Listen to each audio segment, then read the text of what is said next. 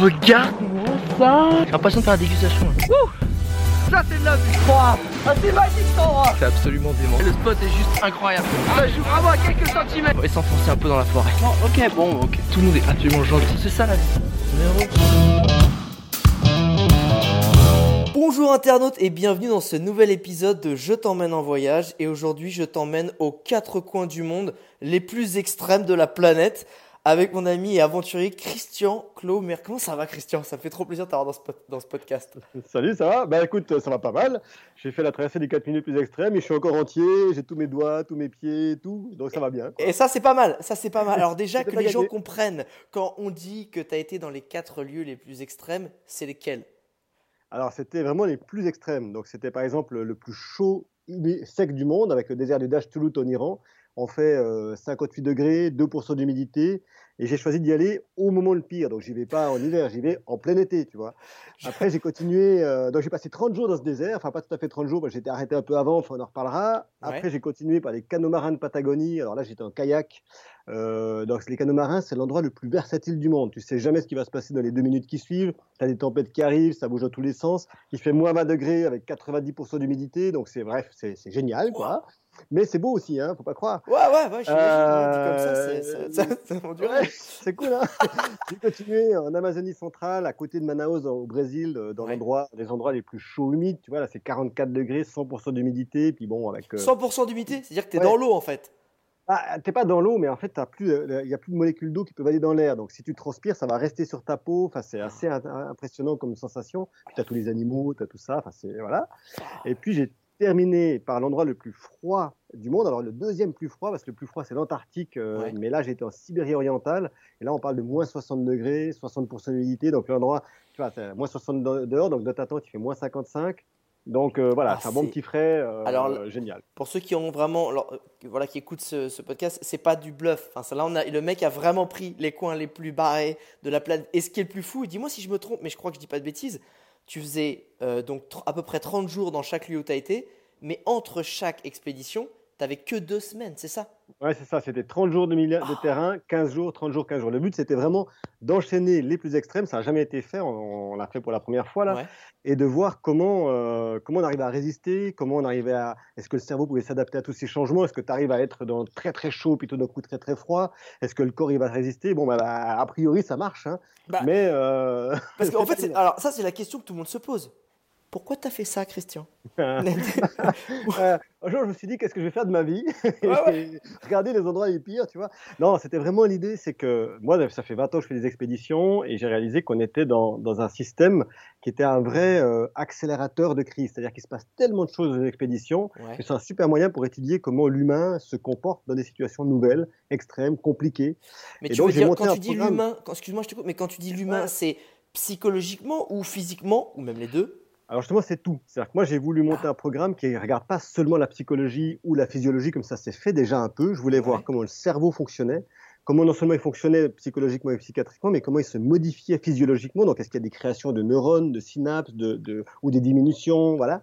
Attends, t'es en, train, en de me dire que t'avais les trucs avec les électrodes que tu te mettais sur la tête pendant l'expédition pour voir ça? Alors, on avait un peu ça pendant l'expédition. J'avais des électrodes, des électrocéphalogrammes, mais on faisait aussi juste avant de partir et juste après, je Ah, faisais des IRM. ouais, pour Et voir vraiment. le- tu ouais. vois, juste avant, tu vois ce qui se passe, tu regardes juste après, puis tu fais la comparaison. Puis là, tu vois bah, s'il manque des bouts ou s'il y a des bouts qui se sont rajoutés. Peu- Basiquement, c'est ça, quoi. Ah, j'ai perdu Et- un bout de cerveau, il faisait un peu trop froid. C'est un peu ça, c'est qu'il y a quand même des zones qui diminuent, il y a des zones qui augmentent, enfin, ça c'est super intéressant, mais aussi de voir tout ce qui se passe pour le corps, le cœur.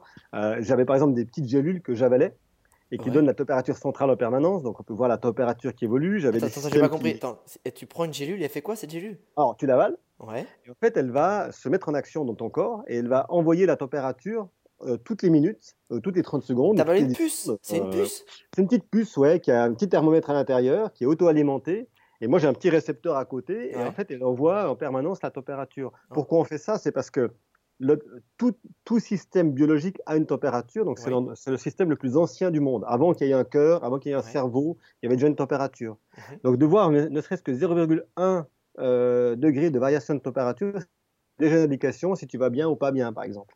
Euh, quand tu marches dans un désert chaud, est-ce que tu vas monter en température? Est-ce que tu vas réguler ta température? Est-ce que l'énergie nécessaire pour garder ta température à 36-37 degrés, euh, euh, elle, est trop forte ou assez forte? Voilà. On regarde tout ça, tu vois. Oh Alors, attends, tu as commencé par. Alors, je crois que tu as commencé par le loot, c'est ça? Ouais. Alors, je vais te dire que je suis pas peu fier, Christian.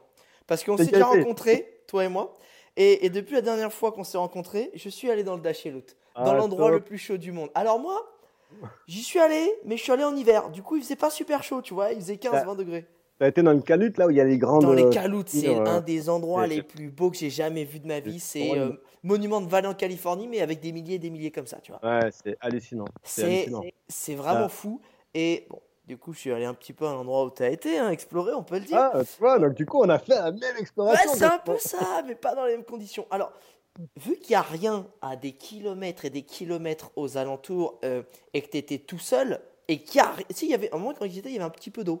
Alors, je sais pas si tu en avais toi aussi. Ah ouais, en hiver, tu as des fois des, des, petites. Euh, ouais, ça peut arriver, ça, ouais. Très salé. Alors, moi, quand j'y étais, quand j'y étais pas du tout. Hein.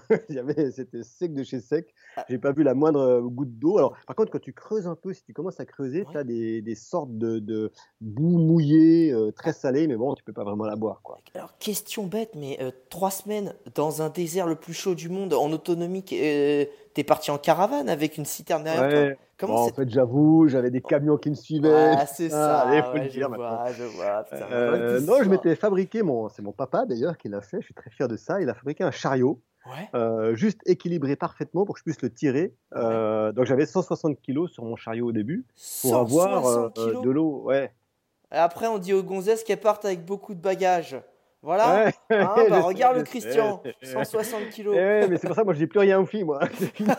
J'ai non. non j'avais 160 kilos. Et alors, il y a quand même un petit truc à dire, c'est que par rapport aux trois autres milieux, il y avait une spécificité dans le Loot, c'est que j'avais fait un dépôt d'eau au milieu. Parce que même ah avec 160 kilos, j'avais pas assez d'eau pour les 30 jours. Ah ouais, parce que du coup, tu tournes à combien euh, de litres d'eau par jour et On est à 8, 9, pratiquement 10 litres. Hein. Là, moi, j'avais pris 8 litres et demi par jour. Euh, et c'est pas tout à fait suffisant. Mais euh, après, de, toute façon, quand tu bois, euh, tes reins ils peuvent pas assimiler autant d'eau. Donc même si tu bois, ça sert plus à rien. Quoi. Donc voilà. Donc moi j'avais 8 litres et demi à peu près par jour. Et, et donc, du coup, tu vois, rien que pour si tu prends 10 jours, ça fait déjà 85 litres. Ça fait un paquet, mon gars. ça fait beaucoup à boire. Est-ce que alors question vraiment nulle de vraiment qui râlait pas crête, mais quand tu bois autant d'eau mais qu'il fait chaud, est-ce que tu juste tu la transpires ou est-ce que tu vas au petit coin aussi? Les deux, mais surtout la transpiration. Ce qui ah est super bizarre dans ce, dans ce, genre de conditions, c'est que, tu vois, le matin, je, démarre à 5 heures du matin, quand euh, il fait encore un tout petit peu frais, il fait genre 30 degrés, tu vois. euh, je commence à marcher et jusqu'à 8 h 8 h 30, ça va monter petit à petit jusqu'à 40 degrés. Et là, je transpire, euh, je suis trempé tout le temps. Et à partir de là, j'arrête complètement de transpirer. Mais en fait, je n'ai plus aucune sensation sur la peau de transpiration. En fait, c'est pas que j'arrête de transpirer, c'est que la, la transpiration de se transformer en eau, elle sublime, donc elle sort de mon corps, elle se transforme tout de suite en gaz. Donc il y a plus de tellement chaud que tu t'envoies de la vapeur, tu as un sauna à toi tout seul en fait. Et donc à partir de là, tu te dis oula, danger. Quand tu commences à ne plus transpirer dans un désert, c'est pas du tout que ça va mieux, c'est qu'au contraire euh, danger. Donc là, je, je, marchais encore à peu près une heure et là je me cachais sous une toile que je montais pour me protéger, pour faire un peu d'ombre. Et là la température montait jusqu'à 60 degrés, enfin 58 degrés. Il faut bien dire que c'est à l'ombre, hein, 58 degrés. C'est-à-dire que si je sortais ah de l'abri. Mais attends, mais quand euh, tu marchais, tu n'étais pas sous ta bâche. Ah non, justement, c'est pour ça que je m'arrêtais à 10 h du matin quand la température montait trop. Et de 10h à 5h de l'après-midi, je bougeais pas, j'étais sous ma bâche, pardon. Tu vois, je fais des bêtises, je suis tellement excité. Euh, et j'étais sous ma bâche. Et en fait, euh, derrière ça, si je sors de ma bâche, il fait tout de suite 70, 75 degrés je dois rester caché à. En fait. Mais alors le truc, c'est que tu dis que tu étais, euh, enfin, étais 30 jours, tu étais en itinérance, tu avais un chariot, tu, bougeais tous les jours, c'était quoi le principe? C'était Le principe de mon expédition, c'était de ne pas rester à un endroit fixe, parce que moi je veux voir comment, ah. comment l'humain s'adapte au changement. Donc si je reste à un endroit fixe, petit à petit je vais améliorer mon camp, je vais construire des trucs et tout ça. Donc là, il fallait que tous les jours, je démonte mon camp, je marche et je le remonte le soir pour euh, trouver un nouveau camp. Alors ça, c'est pas très compliqué dans un désert parce que tu vois, bah, tu as vu, c'est quand même assez euh, plat, il y, y, a des structures, mais tu arrives facilement à t'installer. Alors pour ceux qui connaissent pas aussi le Dachelout, c'est pas forcément le désert du Sahara avec du sable où on s'enfonce. Ça reste des sols assez fermes à pas mal d'endroits, donc on peut quand même avancer. Alors plus ou moins en fonction. Alors en fait, tu as, trois zones dans le Dachelout. Il y a celle, euh, la première où j'ai démarré, c'est une grande plaine volcanique de terre noire très très chaude. Là, c'est l'endroit le plus chaud du désert. C'est là où je Après, tu arrives dans la partie du Calut, où là, tu as vraiment ces grandes structures euh, hydroliennes, d'ailleurs, qui, disons-le, hein, qui ont été classées au patrimoine mondial de l'UNESCO il y a deux ans. Donc Ah, c'était il y a deux ans? Ouais, c'est fou. Voilà, c'est juste avant que je parte. C'était un mois avant que je parte. Mais c'est un classé. peu grâce à toi, on m'a dit. Hein. On m'a dit que c'était un peu grâce à Bien sûr, j'ai tout fait. donc, ça, donc ça, c'est plutôt sympa parce que ça veut dire qu'on va protéger le site. Puis après, tu as une autre zone qui est inaccessible au tourisme et à, et à quiconque. D'ailleurs, les 4x4 ils vont pas, qui, qui sont les plus grandes dunes, parmi les plus grandes dunes du monde, avec 300 mètres de dunes, euh, des Mais énormes non. systèmes d'ergue. Et ça, malheureusement, bah, aujourd'hui, le, le- on n'y a pas accès quand on est touriste. Ah, parce que tu veux dire qu'il n'y a pas encore, euh, il y a pas encore la permission d'y aller, c'est ça? Ah, en Iran, enfin, C'est ouais, faut, le mec qui peut, ouais. Il y, a- il y a un problème de permission, il y a un autre problème plus basique, c'est que c'est un endroit où potentiellement il y a des mines antipersonnelles au sol, parce qu'à une époque, Ah. il y a et potentiellement, ils ont très peur, les Iraniens, et tu sais que les Iraniens, ils, ils protègent beaucoup les touristes, Oui. ils ont très peur qu'il y ait des terroristes ou des groupes euh, de passeurs de drogue passer pile à la frontière avec l'Afghanistan. Ah, mais c'est la frontière avec l'Afghanistan. ils ont des oui. inquiétudes par rapport à ça, donc ils préfèrent dire interdire pour éviter Ouais, qu'il potentiel avec les, les touristes. Du coup, ça veut dire que toi, tu marchais là-bas en te disant, je peux me faire sauter une jambe ou? J'avais vraiment repéré euh, à l'avance les zones où les, où les jeeps de, de, contrôle et les jeeps, parce qu'il y a des, avait deux, des- trois pistes. des pistes Euh, de donc j'avais vraiment, je me s'il y a des jeeps qui passent, a priori, euh, c'est qu'il n'y a pas de mine. Quoi. Ouais. Donc j'avais bien, bien travaillé à l'avance avec des images satellites, avec des choses comme ça pour bien repérer mon trajet. Qu'est-ce qui, dans ce premier environnement qui était donc la chaleur, c'est quoi quand on est ressorti euh, psychologiquement Enfin, c'était c'était la première étape. Tu t'es vraiment rentré dans. T'avais pas d'entraînement, enfin, t'avais de l'entraînement, mais c'était vraiment ce truc. Tu dis, waouh, il m'en reste trois Ouais. après. T'é- T'étais comment psychologiquement? Est-ce qu'au début ça Ah. allait? Est-ce que ça a été tout de suite dur? Non, ça a été, ça a été euh, dès que je me suis retrouvé seul et que les températures ont augmenté, ça a été un- au début c'était un enfer. Il n'y a pas d'autre mot. Ouais. les, je t'assure, pendant les cinq premiers jours, je, je pense qu'à un truc, c'est me barrer quoi. Je, je- Ah ouais, vraiment c'est- impossible. C'est pas possible. On peut pas vivre à ces conditions-là. Alors Et attends, à- internaute, je voudrais juste quand même dire que le mec, euh, c'est genre, enfin, Christian, son métier c'est explorateur. C'est pas juste, il s'est dit je vais faire ça, c'est que lui, ça fait euh, genre euh, 10, 15, 20 ans qu'il fait ça. Il a été chercher les sources du Nil, il a été dans un endroit où personne n'est allé. Donc, pour te dire que lui, si te dit qu'il a envie de Ouais, non, je- je- tu- pendant les premiers jours, je suis couché sur ma bâche. J'essaie de. J'ai un livre avec moi parce qu'à un moment donné, il faut, faut s'occuper quand. euh, voilà. J'arrive pas à lire. Tu vois, je lis une ligne et j'arrive au bout de la ligne et je recommence la même ligne parce que je suis incapable de comprendre ce qui est marqué dessus. Tellement mon cerveau, il est mais perturbé, je j'arrive pas, tu vois. Et il s'est passé un truc. euh, Quand je le dis comme ça, assis dans un salon, ça paraît impossible. Mais la nuit, il fait plus frais que la journée. Ouais, Donc normalement, ça va mieux, tu vois. ouais. Mais en fait, pendant les cinq premiers jours, je me rends même pas compte qu'il fait plus froid. J'ai l'impression d'être toujours dans un four. J'ai l'impression sauna, d'avoir en un sèche-cheveux. Tu vois, je suis dans un sauna, un sèche-cheveux qui est sur moi. Il y a du vent aussi, à 50-60 km/h de vent qui soulève des petits cailloux. Alors j'ai des petits cailloux qui, qui me tombent dessus. Et ça te sape le moral, ça. Et ça te tue, quoi. Tu es là, tu, tu... Et vraiment, je me dis, mais. Et c'est pour ça que je me dis, mais je suis. Et j'avais pas pris de système de communication, donc j'avais pas d'iridium, j'avais pas, pas les Parce que j'allais dire, t'avais pas un bouton genre venez me chercher. té, té. j'avais justement rien, c'était le principe des études. Et j'ai eu raison, parce que si j'avais eu un téléphone Iridium, je suis quasiment sûr Que que pendant ces premiers jours, je l'aurais pris, j'aurais appelé, tu vois. C'était trop dur. Et, et en fait, je vais mettre au bout de 5, c'est seulement au bout de 6-7 jours que je vais commencer à réaliser que en fait, la nuit, c'est vachement mieux que le jour. Et qu'en fait, j'ai un vrai objectif, tu vois, que je, je peux me concentrer. Ok, la journée, c'est dur, je vais avoir mal, euh, mais je sais que dans quelques heures, ça ira mieux. Et donc, je me concentre là-dessus, et là, petit à petit, mon corps, il s'habitue, il trouve ses marques. Et au bout de ces jours, 7 jours, j'arrive de nouveau à lire, j'arrive de nouveau à agir, j'ai fait mes études scientifiques. Donc, voilà, mon corps s'est adapté. Est-ce que est-ce qu'il y a eu un déclic? Qu'est-ce qui a fait qu'il y a un moment, comme tu dis, c'était l'enfer, et qu'au final, il y a un moment, tu t'es dit, ok, j'ai compris que. Est-ce que c'est juste, ouais, il y a eu quelque chose qui s'est passé, boum? Ouais, il s'est passé un truc assez, assez marrant. C'est que le soir, je, me- je monte ma tente et au fur et à mesure des jours, Ouais. c'est de plus en plus dur. C'est-à-dire que je, je- je monte ma tente. au début, je mets quoi Je mets euh, 15 minutes à le faire. Ouais. Je mets une tente en moustiquaire parce que ça me protège des cailloux qui sont lancés Ouais, par le vent. Donc je, la- monte, je mets, je mets mes petites sardines, tu vois. Puis à la fin, je suis comme ça là. Pouf. Je, sais, je, prends un caillou pour plotter ma sardine et mhm, j'attends et je leur donne un coup. Enfin, c'est au super ralenti, quoi. Je suis ralenti, j'y arrive pas. Et là, mais vraiment, tu sais, j'ai dans ma tête un truc qui se passe, c'est que je me rappelle quand j'étais môme d'avoir lu une BD euh, d'Astérix et Obélix. Ouais. t'as un légionnaire, c'est dans le bouclier à Berne, et t'as un légionnaire qui dit à son patron, à son, à son, à son patron, à son boss là, euh, à son commandant, bah tu vois, il doit nettoyer la cour d'un immeuble. Ouais. Et il dit Bah alors, je nettoie la première demi-dalle de la première dalle, puis je me repose un petit peu. Puis après, je nettoie la deuxième demi-dalle de la première dalle, puis je me repose un petit peu. Et du coup, bah, il me faut trois jours pour nettoyer la cour, quoi. Et, et je vois cette image de ce légionnaire qui, qui est en train de se reposer sur son balai, et ça me fait tellement rire. Parce que je me dis, je fais, je fais Parce pareil, que- quoi. Je donne un coup Ouais, de ouais, en fait, tu t'es retrouvé comme dans la peau de ce mec-là, mais sans le faire exprès. Ça m'a- fait éclater de rire tout d'un coup. Et tout d'un coup, je me suis mis éclaté de rire et, et ça m'a tellement détendu que je me suis assis. Devant moi, tout d'un coup, il y avait un coucher de soleil qui était sublime. Enfin, tu vois bien dans un désert, c'est toujours très très beau, mais jusqu'à maintenant, je m'en étais pas occupé. Tu vois, c'était pas le sujet. Ouais. Je vois le coucher du soleil, je vois tout ça et, et en fait, ça me détend. Et tout d'un coup, il y a tout mon corps qui se relâche et qui dit. euh, et en fait, psychologiquement, ça m'a aidé à complètement me relativiser la situation dans laquelle j'étais. Jusque-là, je me disais, mais je suis juste euh, inutile. C'est impossible que je reste là. Et tout d'un coup, je me dis, bon, ben voilà, il faut que je, je vais à mon rythme, je vais aller lentement, je marche lentement, c'est pas grave. Et, et ça a été le déclic pour que ça recommence à aller mieux. Tu vois. Waouh. Et et t'as réussi, donc ça, c'était vers le cinquième jour, c'est ça? Ouais, 5-6e jour. Ouais, ouais. Et après, t'as vraiment senti que ton, ton corps. Ah parce ouais. que parce qu'en fait, la sensation, pour essayer de comprendre la sensation que ça fait, c'est comme si tu vas dans un sauna où il fait euh, 60 degrés, mais que ça descend jamais. En fait, tu restes pas un quart d'heure, tu restes. c'est ça. C'est que c'est toute la difficulté des milieux extrêmes comme ça, c'est que les- tout le monde, tout le monde te dit, mais moi j'ai déjà été à très chaud, très froid et tout. Et généralement, tu vois, tu vas au ski, il fait moins 20 degrés, t'as froid, et puis après tu rentres chez toi, tu prends un chocolat chaud, tu prends une douche chaude, Ouais. tu dors bien, puis tu repars le lendemain. Là, non.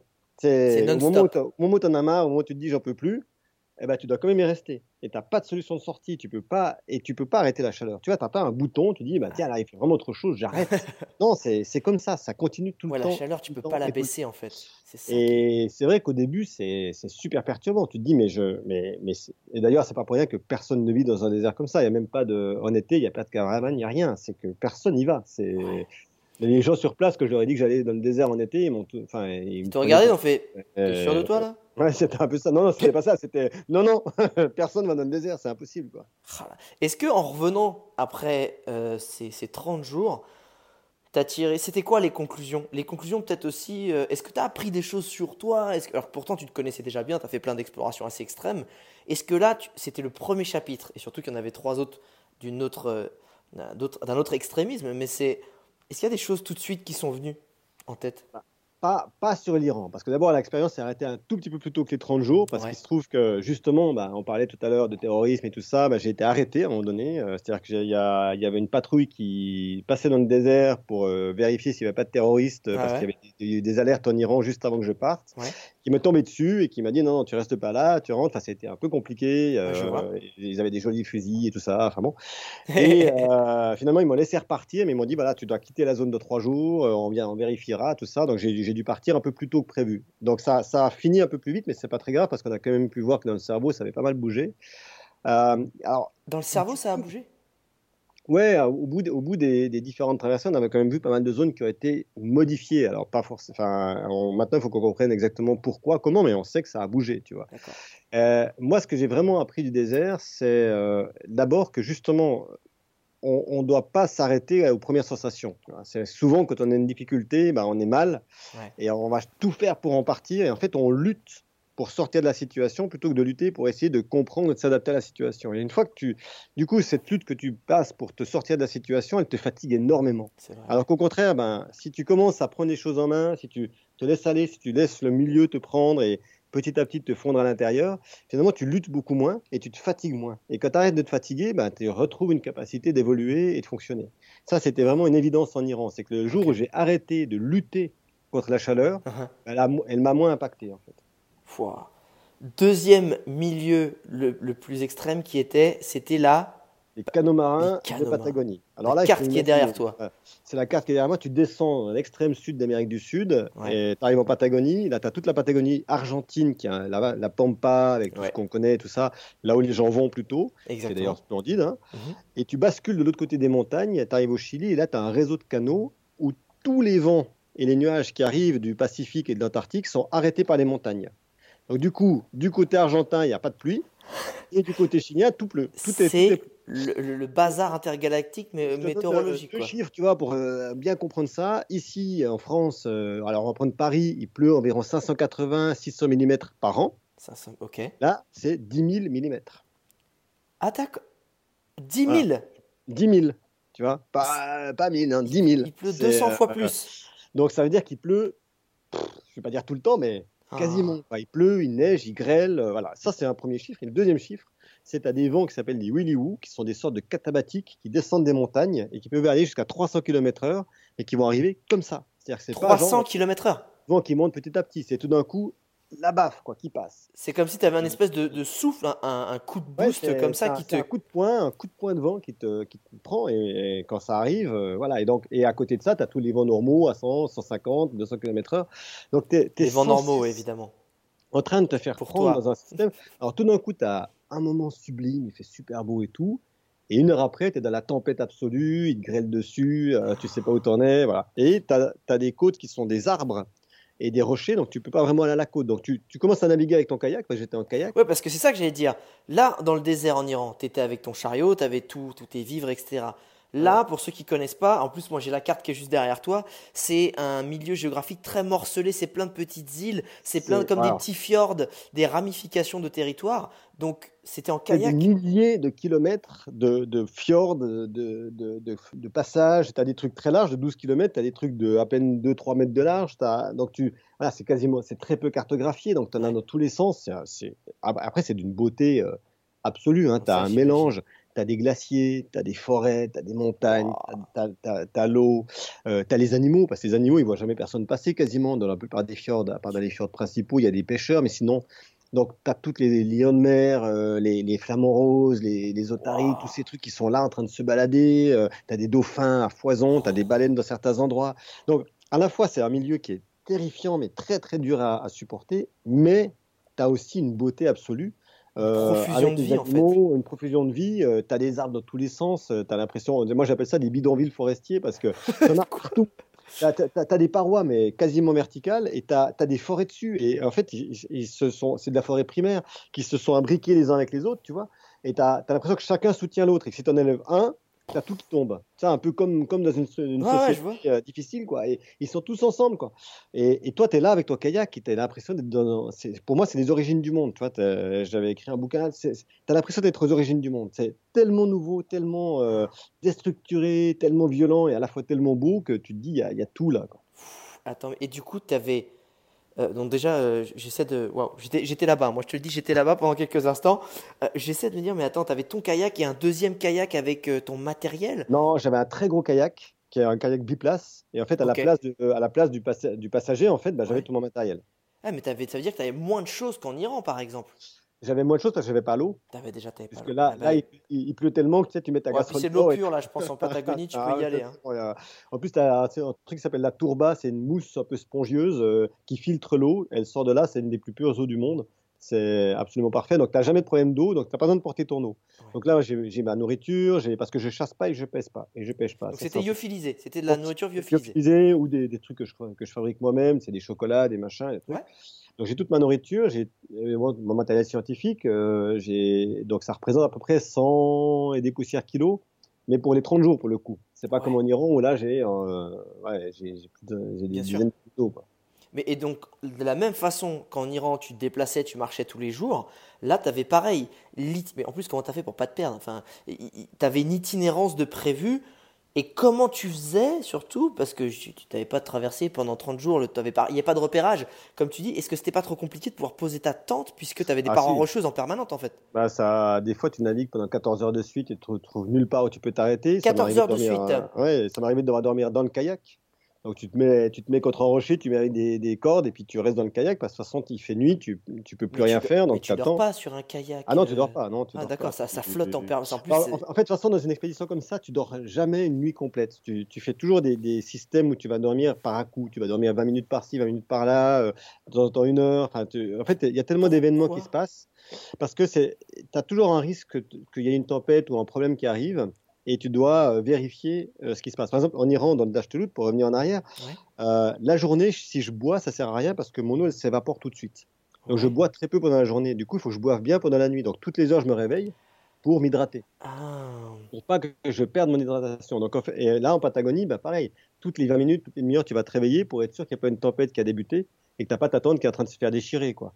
Donc dans un kayak, c'est un peu pareil. T'es assis dans ton kayak, tu, voilà, puis tu, hop, tu, tu t'assoupis un petit peu, puis à un moment donné, tu te réveilles, ah, ça va bien, hop, tu te rassoupis un peu. Bon, tu dors pas bien, hein, faut pas. Ah. Clairement, mais clairement sur un kayak, c'est déjà Genre, euh, tu prends le pire avion en deuxième classe et avec une tempête et c'est à peu près ça. C'est à peu près ça, voilà. Tu vois, c'est cool. Ça, je, je vois. Et d'ailleurs, ça c'est un truc. Euh, psychologiquement, quand tu ne connais pas l'environnement dans lequel tu es, quand euh, tu as des éléments extérieurs, pluie, vent, etc., et que, euh, que ça tangue, euh, psychologiquement, comment tu arrives Qu'est-ce qui fait que tu... Enfin, ça, ça te sape aussi le moral, en fait. Ouais, ce qui est très fatigant avec la Patagonie et ce qui est très violent pour le cerveau, justement, c'est peut-être le pire des quatre environnements, c'est que tu sais jamais ce qui va se passer. Tu peux tout préparer, Tu peux tout prévoir et tout va changer.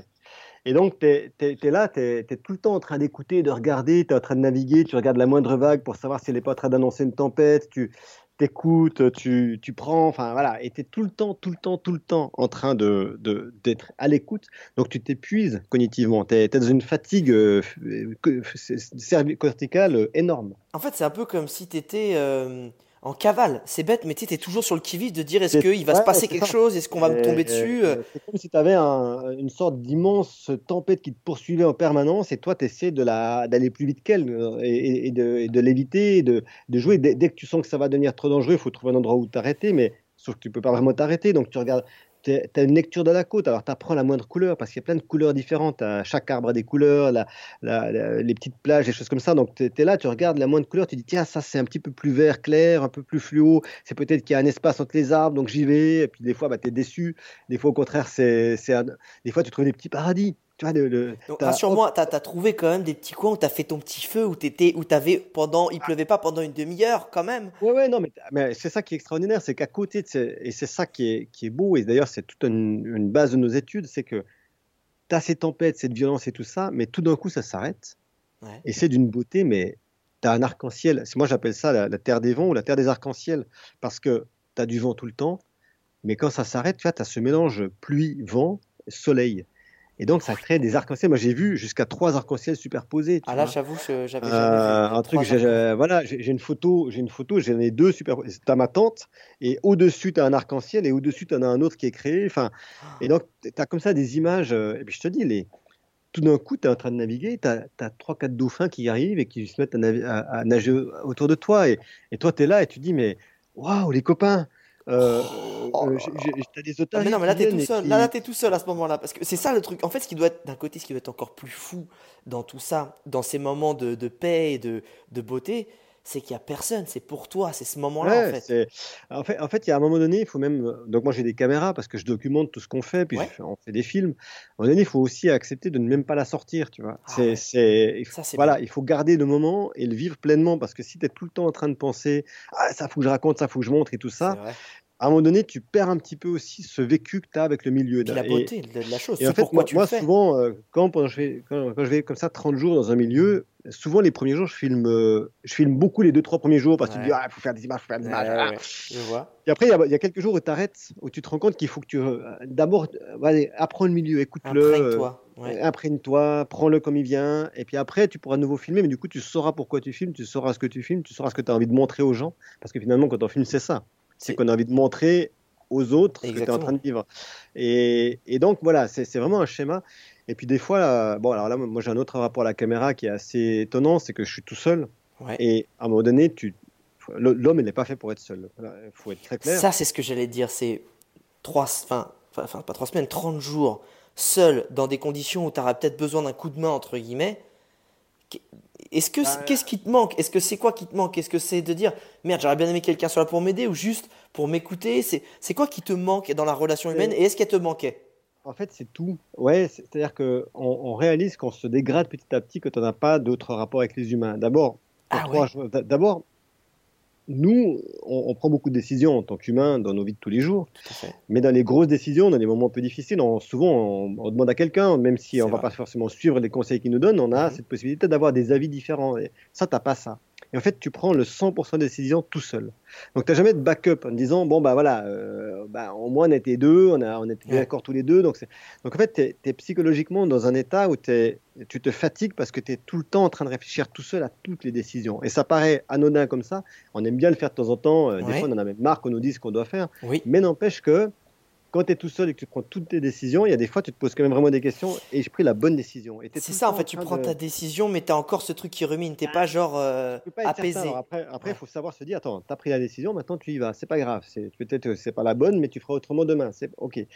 Et ça, c'est la première chose. La deuxième chose, c'est que, bah, on le sait aujourd'hui dans les études euh, sur le cerveau, c'est qu'un cerveau, une personne qui fait quelque chose, si elle a quelqu'un qui la regarde, donc un autre cerveau qui la regarde, les zones du cerveau qui travaillent ne sont pas les mêmes que s'il n'y a personne qui la regarde. Donc on sait aujourd'hui, on ne sait pas encore pourquoi, on ne sait pas encore comment, mais ce qu'on sait, c'est qu'on a des vraies connexions entre les humains. Et moi, plus je suis seul dans les milieux, plus je me rends compte que la collaboration, l'interaction avec l'autre, de, pouvoir parler, d'entendre une voix, eh ben, ça fait que finalement, bah, qu'est-ce qu'on fait? On parle à haute voix. Euh, ah je parle à haute voix souvent, tout le temps presque. Je parle aux choses, je parle à moi. Euh, la caméra devient une sorte de second d'autre humain, donc je lui parle à elle-même, ça devient une sorte de, de ah compagne avec ah, qui bah, je, vois très bien. Tiens, je, l'allume, euh, puis on se raconte une histoire, quoi. Vas-y, bon, réponds-moi. Ah, d'accord, tu réponds pas, c'est pas grave, je vais répondre pour toi. Et hop, t'as. c'était un petit peu la caméra, c'était un peu le ballon Wilson dans Seul au monde avec, euh, Exactement ça. Tom Hanks. Tu, crées ça. Mais en fait, chaque, chaque objet devient une sorte de ballon Wilson. cest chaque, à un moment donné, tu montes ta tente. Dans, en Amazonie, c'est typique, tu vois, es en train de, tu cherches des arbres parce que tu dois monter ton hamac et tu as besoin de deux arbres pour monter ton hamac. Ça paraît tout bête, mais trouver deux arbres en Amazonie de la bonne distance, à la bonne écart, ça c'est jamais si facile.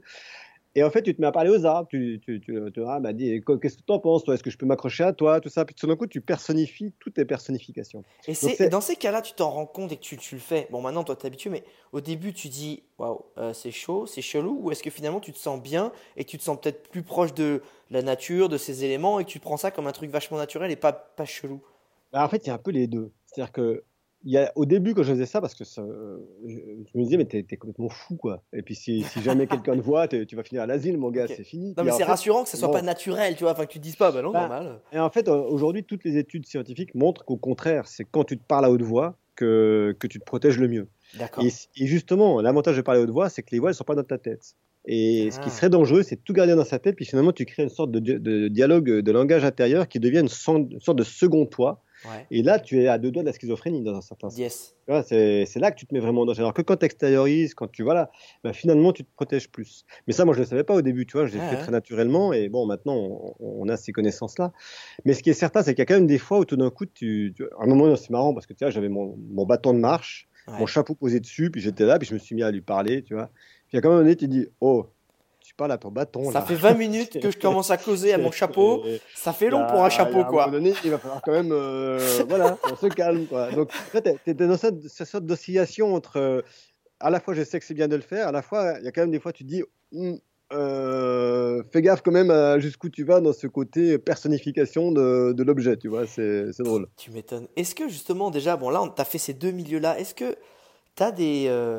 pour, pour, faire une petite part conseil au milieu, des conseils pour la motivation Parce que il y a un moment, même si ok au début tu aurais peut-être lâché en Iran parce que c'était très dur, il y a un moment tu y es allé, tu as décidé de le faire et tu as à chaque fois terminé. Ok, même si des fois ça a été plus court pour des raisons. X ou Y, mais c'est quoi euh, reporter euh, les leçons que tu as pu en tirer dans l'extrême, reporter dans un quotidien les, les conseils que tu pourrais donner aux gens pour finalement entretenir sa motivation ou sa détermination?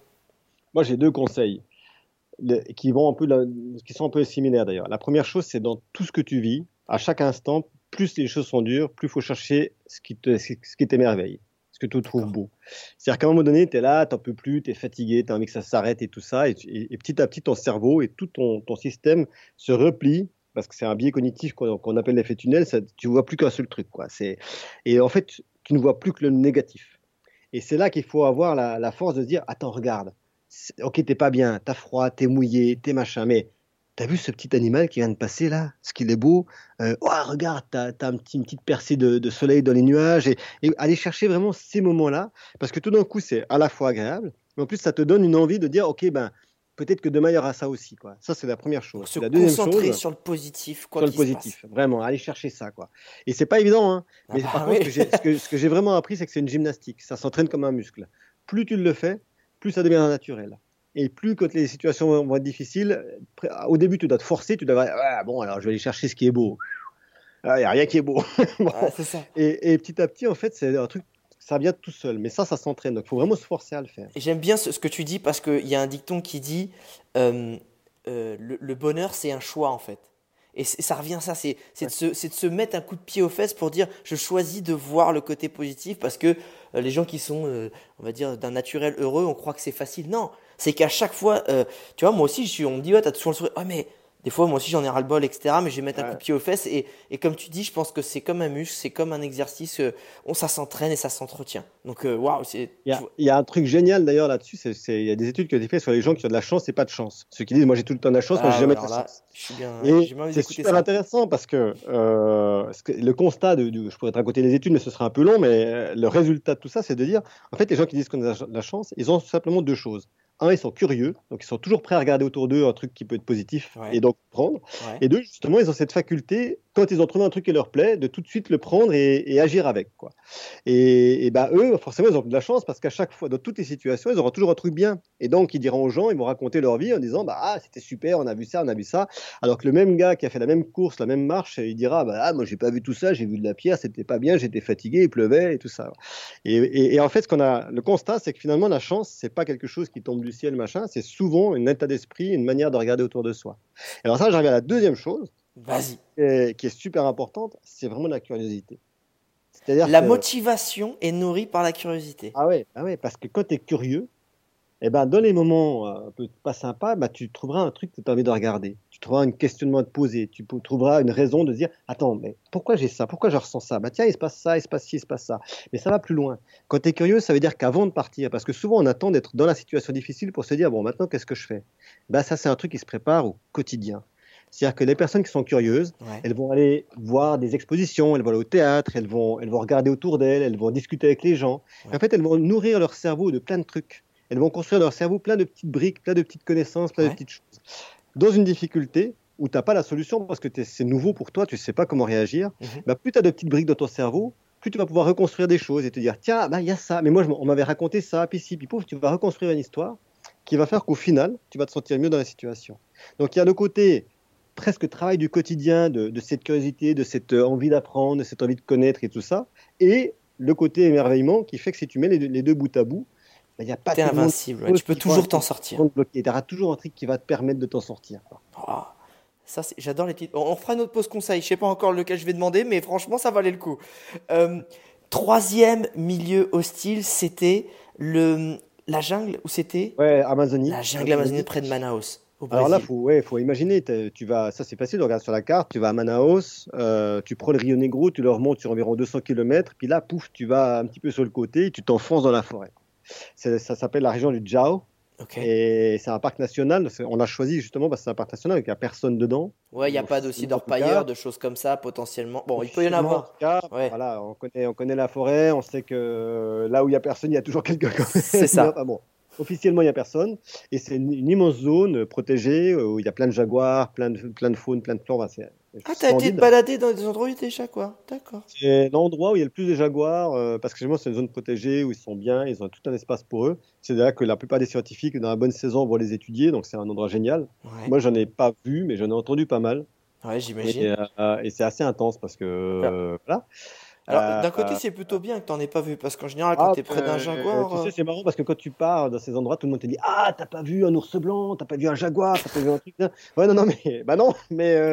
non. Si je suis pas là pour le raconter. Voilà, c'est exact. Parce que. Exactement. les jaguars, ils attaquent pas. Alors, c'est marrant parce que. on sent mauvais pour eux. C'est une horreur pour eux. Ah, ah, ouais, c'est pas bon du tout, mais ce qui est drôle, c'est que tu vas là-bas, puis tout le monde te dit Ah non, mais attends, il y a les jaguars, il y a les jaguars. T'as as le, le gars qui a dessiner les, contours du parc. Donc le mec, il le connaît le mieux et tout ça. Il te dit, mais les jaguars, c'est super dangereux et tout ça, machin. tu lui demandes, mais alors toi, tu euh, t'en as vu combien des jaguars? Là, il se met à compter. Tu dis, ouf, il en avait beaucoup. Et à la fin, il arrive, il dit, j'en ai vu 13. Sur 25 ans 13, 13, 13 en un mois Non, non, en 13-14 ans, j'en ai vu 13. Là, tu dis, bon, ça va, le mec, il en a vu un par an. Donc, moi, en 30 jours, avec des chances que, je j'esquive le truc. tu vois. Néanmoins, moi, j'étais dans la période des chaleurs du, du RUT. Donc, ah, merde. Euh, ah ouais, toi, tu étais vraiment les plus extrêmes, quoi. C'est le plus humide, le plus chaud, avec les animaux les plus, au moment les plus dangereux, quoi. Et cela dit, je me dis, je me dis, à côté de ça, c'est que ils avaient tellement à faire entre eux à chercher la femelle, à défendre leur femelle, à machin et tout ça, que finalement, moi, j'étais vraiment pas intéressant pour eux parce que, a priori, Ils sont occupés, le mec. je ne suis pas tellement intéressant pour un jaguar femelle. Normalement, non. Donc, ça va, tu vois. Donc, euh, donc, la nuit, des fois, je les entendais vraiment. J'entendais feuler, j'entendais les, les, les, les courses pour ce pour, pour, euh, j'imagine pour la femelle, tu vois. Je sais pas, j'ai pas été leur demander, hein, mais. Euh, Ça va être un minimum flippant quand même d'entendre deux chats de 300 kilos qui se mettent un peu sur la gueule à pas très loin de toi. euh, les premières nuits, tu, tu te poses beaucoup de questions quand même. Parce que toi, tu montes ton hamac et tout ça, tu te mets dedans. Et, et forcément, la nuit arrive vers 6h du soir, 6h30, Ouais, tu ouais. vois. Donc, bon, tu fais un feu hein. quand tu peux. Quand il fait plus trop, c'est difficile. Donc, à un moment donné, tu te mets dans ton hamac, tu rien d'autre à faire. tu vois. Ouais. Et pendant 12 heures, parce que la nuit, le jour, il revient 12 heures plus tard, tu es dans ton hamac. Et là, tu as tous les bruits. Tu as tout ce qui se passe autour de toi. Et c'est vrai que tu as beau savoir que, un, les animaux, ils sont pas là pour t'attaquer. On est d'accord. Euh, ils s'en ils foutent totalement de toi d'ailleurs parce que t'es pas intéressant pour eux, t'es pas de la nourriture, t'es pas un danger, machin. T'as beau savoir tout ça, et, euh, les premières nuits t'es quand même là. euh, ah c'est quoi ce truc? Attends c'est quoi ce machin qui passe sous mon hamac C'est c'est quoi ce bruit de tu vois? Et t'es là et après au bout d'un moment de toute façon tu te rends compte que bah, c'est juste la forêt qui vit Ouais. et, et c'est fini. Après d'ailleurs c'est le milieu le plus où j'ai le mieux dormi. euh, je, je me réveillais de temps en temps pour être sûr qu'il n'y avait pas de problème, mais en fait tu dors très bien en forêt amazonienne. Ouais, mais, mais en fait, c'est. Est-ce qu'il n'y avait pas aussi cette. Bon, toi, en même temps, encore une fois, tu es un explorateur, tu expérimenté, mais est-ce que tu penses pas que c'est aussi facile Il faut faire attention à pas tomber dans, dans ce côté psychose, cette, cette parano de. euh, Ah tu sais- bah. tu sais, 12 heures dans, la, dans le noir avec des trucs qui grouillent. euh, Ah, euh, surtout quand t'es faut- fatigué, quand t'es fatigué, quand t'as peut-être faim, tu vois. Le pire dans ces milieux, c'est pas le milieu en soi, c'est la projection qu'on fait sur ces milieux. Et ça, c'est Ouais. super intéressant. C'est que tu rentres dans un milieu et en fait, on t'a raconté tellement de trucs dessus. sur ce que tu peux faire, sur ce qui va se passer, ce machin, qu'en fait, tu rentres avec plein d'idées reçues. Et en fait, tu te mets dans une situation de danger parce que tu vas agir en fonction des idées reçues que tu as. Quoi. Et c'est là qu'on doit complètement laver son cerveau de tout ça. Il faut surtout pas. Moi, l'exemple le plus frappant, c'est pas en Amazonie, c'est en Patagonie, quand je suis tombé dans l'eau. Je me suis fait jeter euh, y a- et je suis tombé dans l'eau. Avec dans- une vague, dans- un truc. il fait 2 degrés, donc tu as ton kayak qui est super loin de toi et tout ça.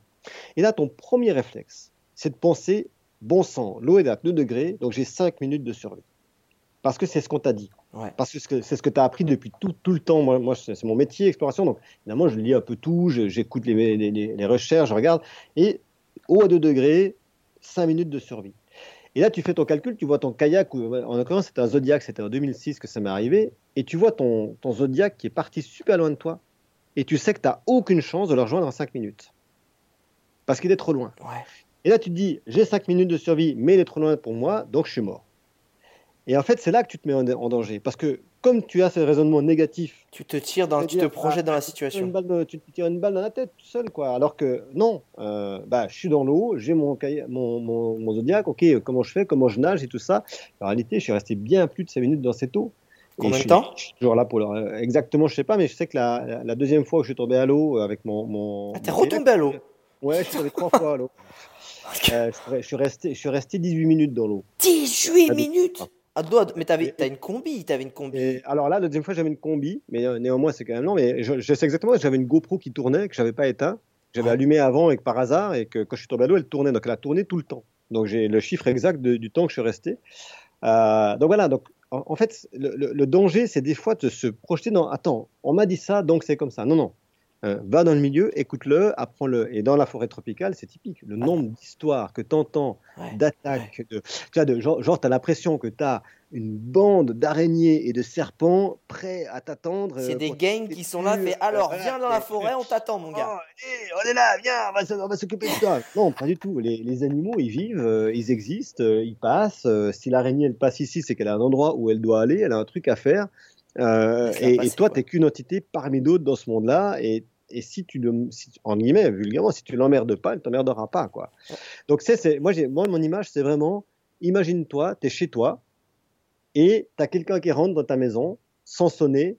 Euh, bam, il rentre, il commence à faire des trucs, à bouger, tout ça. Bah, tu auras peur et tu auras envie de l'attaquer. Ouais. Maintenant, si cette même personne, elle arrive, elle sonne à la porte, euh, tu ouvres la porte, elle te dit bonjour, machin, est-ce que je peux rentrer, j'ai un truc à vous demander. Ben, pour moi, c'est exactement pareil. Quand tu rentres dans la forêt, tu dois t'annoncer. fais assez de bruit pour euh, prévenir que tu es là, pour pas pour pas surprendre l'animal, pour pas lui faire peur. Ouais. Euh, fais attention où tu mets les pieds. C'est à toi de regarder où tu mets la main, où tu mets le pied. C'est pas aux animaux de faire attention à toi. C'est toi qui es un intrus dans, la, dans le système. Donc tu rentres petit à petit, puis tu te fonds dans le paysage.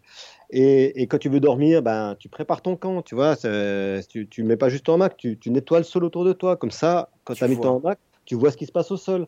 Donc tu n'as pas peur. Et donc c'est tout un système comme ça, un écosystème que tu mets en place autour de toi pour te protéger, mais aussi du coup protéger les autres animaux. Parce que c'est jamais bon de se retrouver face à un animal euh, qui pourrait avoir peur. Parce que soit il peut te faire du mal, mais tu peux aussi lui faire du mal. Et très honnêtement, on est d'accord là-dessus. On va pas dans ces milieux pour faire du mal aux animaux, quoi. On est d'accord. On est d'accord. Euh, Est-ce qu'on peut juste revenir Comment t'es remonté sur le kayak au bout de 18 minutes? Parce qu'en général, ok, t'as survécu 18 minutes, mais en général, au bout de 18 minutes et même 5, les, euh, tes membres, tous tous les muscles sont engourdis. Qu'est-ce qui. Et puis remonter sur un kayak, s'il y a bien un truc qui est chiant dans l'eau, c'est ça. Ouais, ouais, bah ça, c'était, été bien compliqué parce que, évidemment, le kayak, il est retourné. Ah, il était retourné en Euh, plus. bah ouais, parce que Oh. quand tu, quand tu te fais jeter à l'eau, le kayak, il se retourne, puis euh, ça, il reste, quoi. Et, et toi, tu es là, tu arrives, tu es, crevé, tu as les, les épaules euh, super fatiguées, donc tu dois déjà retourner le hamac. Le Pour leur kayak. mettre, euh, le, le- le hamac, tu vois, je suis encore en Amazonie. je suis moi. en Ama- c'est ma faute, c'est ma faute. tu dois retourner le, kayak histoire de pouvoir remonter dessus. Après, tu te. Puis bon, un, kayak, c'est c'est pas très stable, même si Pas moi j'ai des kayaks plutôt stables. Ouais, mais- Euh, donc, tu dois après arriver à te glisser sur le kayak sans le refaire chavirer parce qu'évidemment, il est plein d'eau.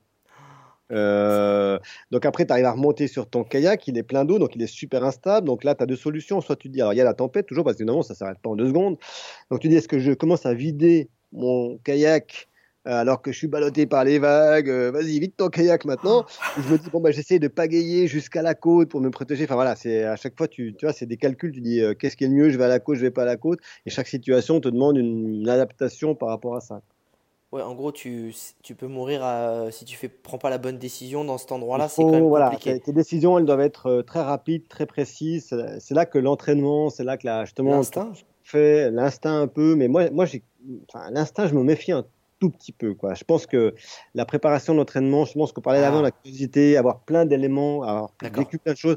Moi, tu vois, j'ai j'ai un exemple très bête, c'est que quand je suis en train de nager dans l'eau et que j'ai mon kayak qui est là-bas au fond, et je nage et je nage et je nage et je suis fatigué, j'en peux plus, puis à un moment donné, tu te dis, finalement, ce serait plus facile d'arrêter de nager. Parce que c'est trop douloureux, parce que je suis trop fatigué, Ah, parce que là. Ok, si je m'arrête, tu t'arrêtes.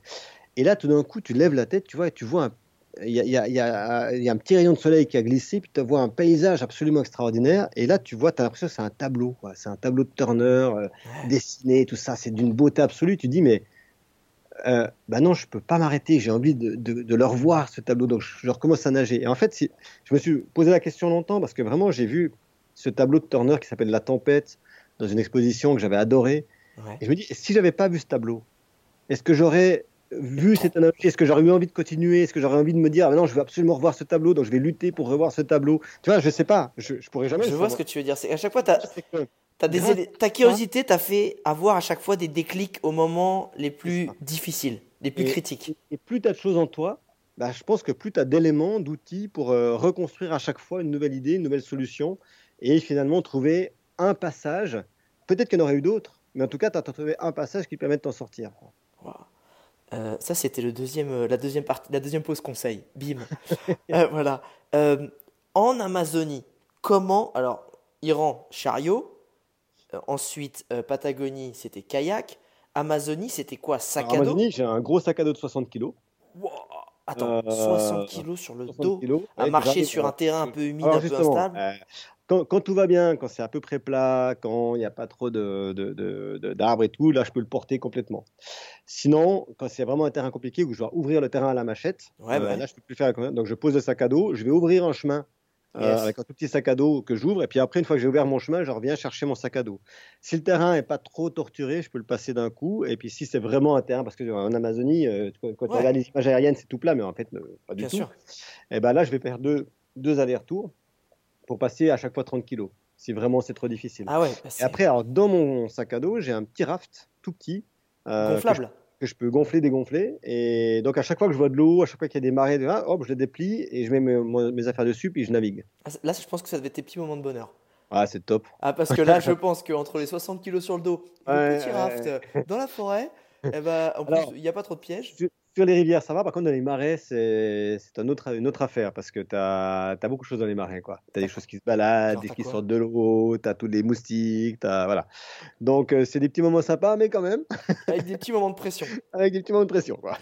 Par contre, les rivières, là, c'est les rivières ou les fleuves, là, c'est un bonheur absolu. Parce que tu es en train de naviguer. euh, les rivières, c'est que c'est de l'eau courante, donc tu pas beaucoup d'animaux dangereux. Tu as, des caïmans, des trucs comme ça, mais les caïmans, pareil, ils t'attaquent pas. Quoi. Non, pas. Donc, euh, le, le seul truc un peu tendu avec les caïmans qui est drôle, c'est que tu vois, tu es avec ton petit raft.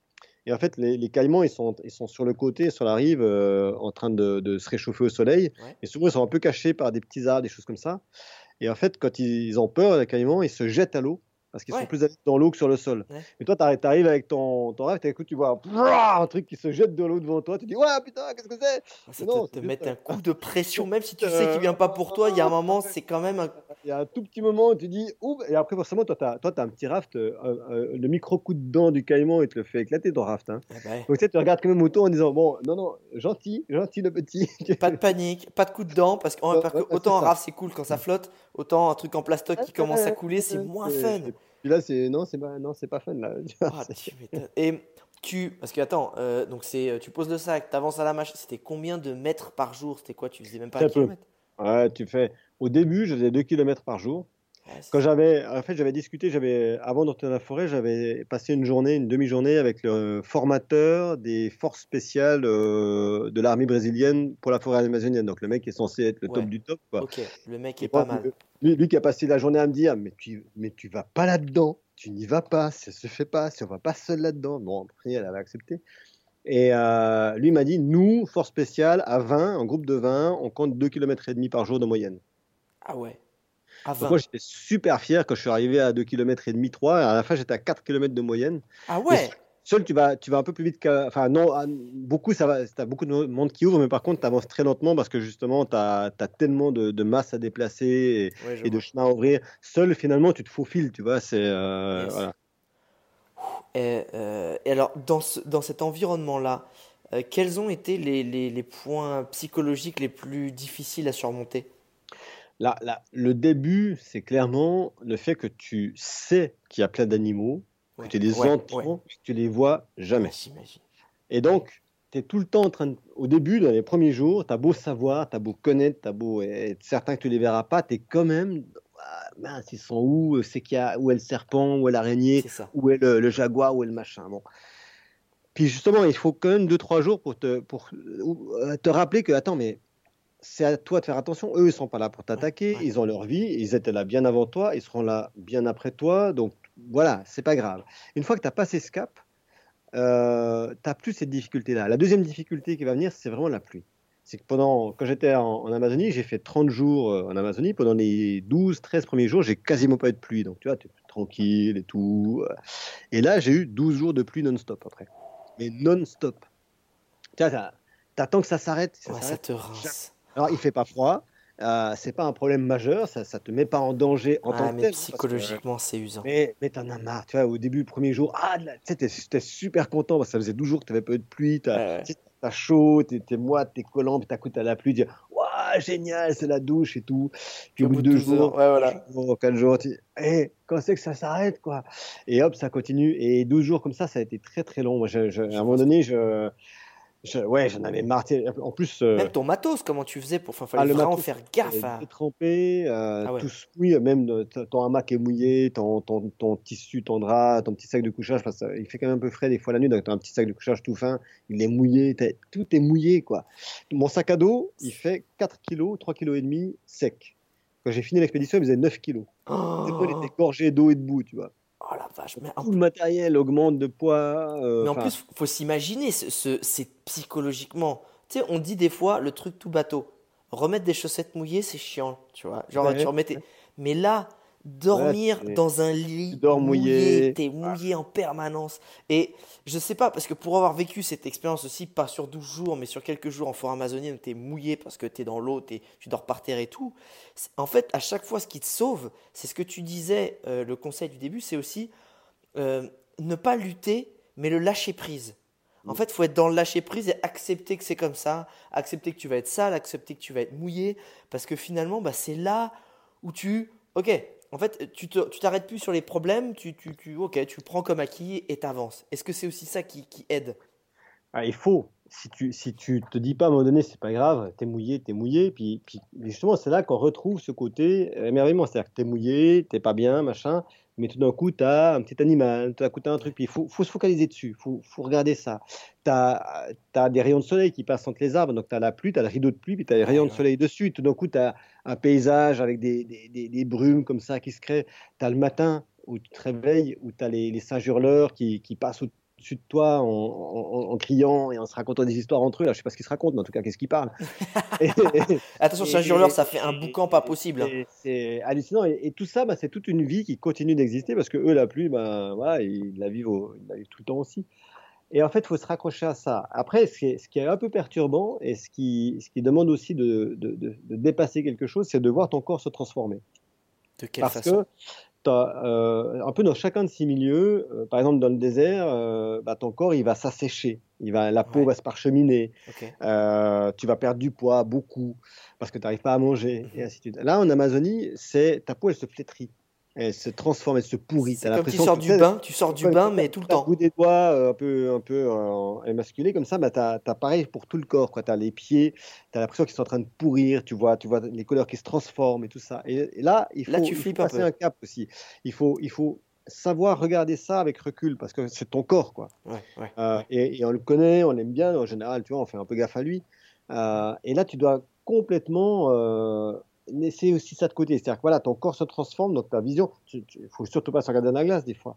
Il ne faut pas avoir de miroir. Parce que tu, vois ton visage qui est. Tu dis, mais c'est qui ce fantôme qui me regarde là? C'est pas possible. Donc il faut, il faut dépasser ça. Ça, c'est un point dans la forêt amazonienne qui a été, euh, qui, qui, a été pas évident parce qu'à un moment donné, tu dis, est-ce que je vais physiquement euh, revenir? Est-ce que mes pieds vont euh, de nouveau fonctionner quoi? Ouais, ouais. Est-ce que ça va redevenir normal? Est-ce que je vais retrouver ma beau gosse attitude de quand je suis parti? C'est un peu ça. Il s'est dit, attends, moi je fais des ravages là et tout, mais est-ce que je vais toujours être, euh, avoir un petit succès quoi Et là, psychologiquement, c'est pas évident. Il faut, faut, pas montrer des photos. Euh, non, c'est ça. C'est pas à ce moment-là qu'il faut s'inscrire sur Tinder. Voilà, je te le dis tout de suite. Non, pas, pas bonne idée. Pourtant, t'es très bien. T'es bien, un petit, une compagne et tout. Non, mais non, c'est pas le moment. Non, non. Euh, dernier lieu extrême, et là, évidemment, c'est pas un des moindres aussi. Sibérie, moins 50, moins, c'est ça, moins 60 je suis descendu à moins 58 euh, degrés réels dehors et à moins 55 dans la tente, du coup. Moins 55 et là, là c'est froid. Euh, c'est le milieu le plus dur physiquement. Est-ce que c'est pas le milieu le plus dangereux aussi? Parce que le froid peut te, rapidement te tuer plus que la chaleur. Je sais oui pas, non, parce que là, quand tu es à 58 degrés, donc 60 degrés, 70 degrés au plein soleil, euh, en 3 heures, tu as fondu tes cellules gliales euh, graisseuses du cerveau, donc tu peux griller ton cerveau euh, en quelques heures. Hein. Tu as les fameux coups de chaleur, les fameux. Tout ça, c'est des trucs comme ça. Tu peux griller ton cerveau ouais, En fait, tu as cuit en fait. Ouais, tu, il a, il a, les cellules fondent, la graisse fond. Oh. Euh, donc euh, ça se passe pas très bien. Quoi. Et puis après, on, on, parle même pas des, des, des, trucs moins graves qui sont les coups de chaleur ou les, les, insolations dont on a tous entendu parler, mais qui arrivent là en quelques minutes. Ouais. Ah, en quelques minutes, euh, cette c'est quelques super vite. Donc c'est très dangereux quand même. La, la, la, Sibérie, ce qui est super dangereux, c'est que le froid est, est, très fort et que là, tu vas plutôt aller dans l'engourdissement. Tu ne vas pas forcément sentir que tu es en train de, de, de te dégrader. C'est l'hypothermie, c'est ça? Tu commences à geler les doigts commencent à geler. et au, début, tu as, mal. Puis après, tu arrêtes d'avoir mal. Et tu te dis, ah, ah bah cool. Bah non, au contraire. C'est pire que tout. Si, tu arrêtes d'avoir mal, c'est que là, tu es vraiment en danger, par exemple. Donc, en fait, tu dois accepter une sorte de douleur, euh, de ressentir, euh, de lutter pour avoir la douleur. Parce que si tu as plus la douleur, c'est que potentiellement c'est en danger. Parce que malgré le fait que tu sois explorateur et que tu avais du matériel euh, très développé pour te protéger du froid, tu avais quand même froid ah. et c'était ah. limite à ces températures-là, tu n'as aucun matériel qui te protège correctement. As, tu peux pas mettre, à mon tu peux pas mettre 18 couches. Quoi. En plus, y a, le problème, c'est que tu peux pas transpirer. À l'instant où tu transpires, ça va geler.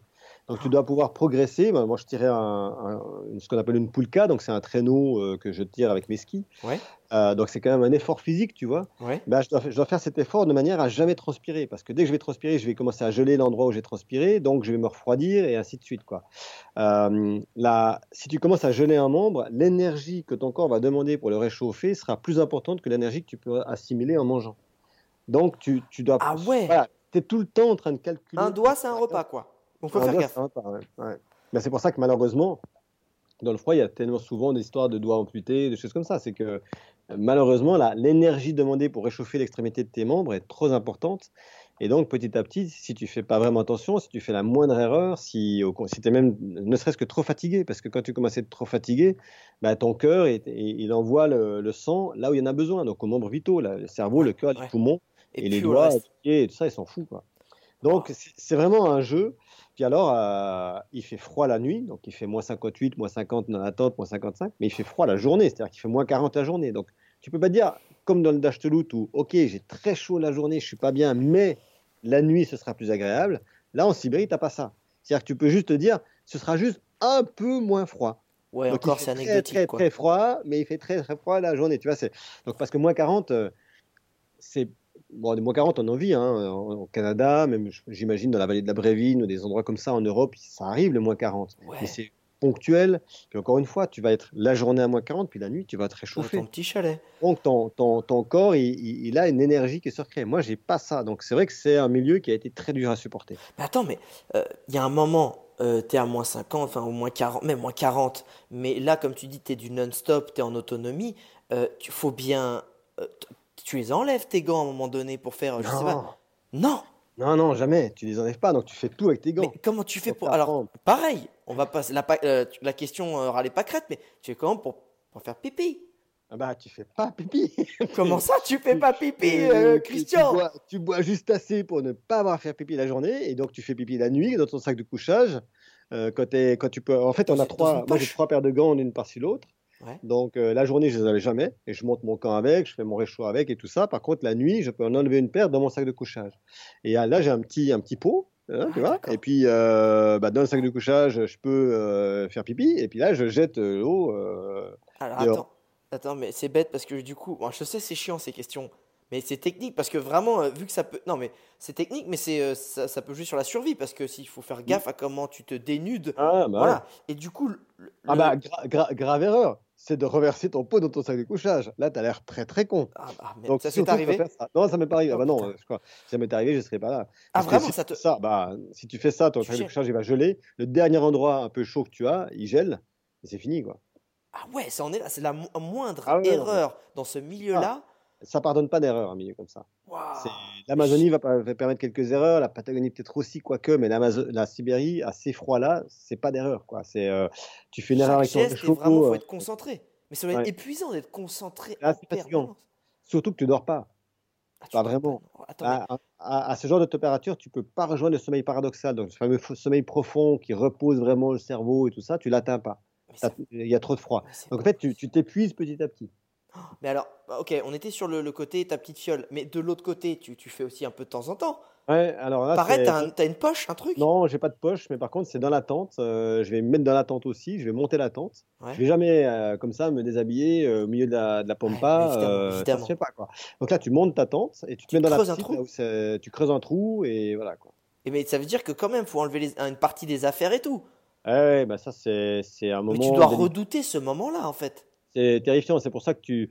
Mais bon, après, tu manges aussi euh, une quantité euh, qui est toujours inférieure par rapport à ce que tu vas dépenser comme énergie. Donc, tu as, une quantité qui est faible. Donc, euh, puis, puis ton transit, va de toute façon, à ces températures-là, le transit se modifie complètement. Donc, euh, tu, tu vas pas aller tous les jours. Bon, je sais pas, tu vas peut-être pas tous les jours, tu vas peut-être tous les 2-3 jours, voire 4 jours. Donc, Ouais. voilà, tu, en fait, ton corps, même ton esprit, je pense, il, se, Il crée quelque chose qui va aussi te protéger parce qu'il sait très bien que bah, le, le pire qu'on peut imaginer, mais moi, je l'ai heureusement pas eu, mais j'ose pas imaginer que tu te mettes à avoir une diarrhée là-dedans. Quoi. Ah, Alors là, là euh, déjà, rien que le temps de se déshabiller, parce que tu as quand même quelques couches, tu as des machins et tout ça, tu as des gros gants, euh, laisse tomber. Mais alors, si tu dois commencer à y aller toutes les deux heures, euh, c'est ingérable. Ingérable, non voilà. là. Euh, question, maintenant qu'on a vu ces quatre environnements euh, les plus extrêmes. D'ailleurs, je ne l'ai pas encore dit, mais euh, il y a le livre qui sort. Il sort là. C'est au cœur des extrêmes, ça s'appelle. C'est Braver les quatre milieux les plus hostiles du monde de Christian Claude. D'ailleurs, eh, allez, Ouais, euh, je vais aller prendre ce bouquin, mais direct. C'est pas possible de pas l'acheter après avoir entendu ça. Mais est-ce que, je sais pas si tu lis dans le bouquin, mais est-ce que tu as une préférence? Pour X raisons, je ne sais pas, mais. Ouais, euh, ah, si j'en ai une, forcément, mais ça, c'est pas objectif. Non, non, non, mais justement, bah, ça n'a rien ah, d'objectif, une la- préférence. Non, c'est pas l'objectif, c'est la Patagonie, euh, les canaux marins de Patagonie. D'abord parce que j'y suis allé plusieurs fois, que, que j'ai fait des expériences en montagne là-bas et tout ça. Et je te dis, ça, tu as cette euh, beauté sauvage des lieux. T'as pas un animal dangereux. Tu vois, c'est, tu n'as pas une araignée, un machin dangereux. Tu peux complètement être en accord avec les animaux. Donc, Ouais. tu as, une sorte de. de- et, et je crois vraiment, moi j'y crois de plus en plus. Je ne suis pas croyant, j'ai pas, j'ai- je ne suis pas métaphysique et autres, Mm, mais mm, mm, mm. tu as un dialogue qui se crée. Moi, Ah à bah. chaque fois que j'y suis allé, tu as des tempêtes, c'est terrifiant. Tu dis, je veux arrêter, j'en peux plus. Et là, paf Tu as le petit moment de beau temps, euh, l'otarie qui sort la tête et qui te regarde, et tu dis, c'est pas possible, tu m'as, tu m'as entendu, toi, tu, tu, viens, tu viens me rassurer, tu vois. Enfin, je veux dire, c'est, c'est dingue. Comme, et, et, et je, et en Sibérie, il y a un peu ça aussi. C'est-à-dire que tu as un rapport, Avec il y a- il y, a, il y a des arbres, il y a beaucoup d'arbres en Sibérie. Ouais, ouais. Euh, et tu as, l'impression qu'il y a une sorte de. L'arbre, t'as- ça devient. une- C'est, c'est un, un être vivant ouais, qui est là, et toi, tu es un être vivant, tu es tout seul, et donc, quelque part, ces autres êtres vivants, bah, ils, ils existent, ils te parlent, et, et je me pose la question de plus en plus, sans, sans encore une fois du tout, euh, mais, je, mais je me dis, il y a, il y a quand même une connexion qu'on n'a pas encore compris entre nous, euh, animal, humain, Ouais. et euh, le milieu végétal, ou le milieu tout court dans lequel tu évolues. Bien sûr.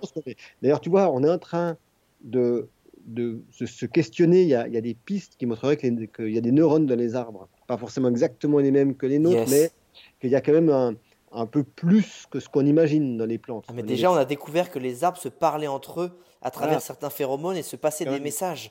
J'avais vu un reportage là-dessus, c'était fou. C'est terrible. Bah, c'est Francis Salé qui vient d'écrire son, son, son livre sur les arbres et tout Ouais. ça. Enfin, tu te rends compte qu'il y a des choses qu'on n'a encore pas du tout compris.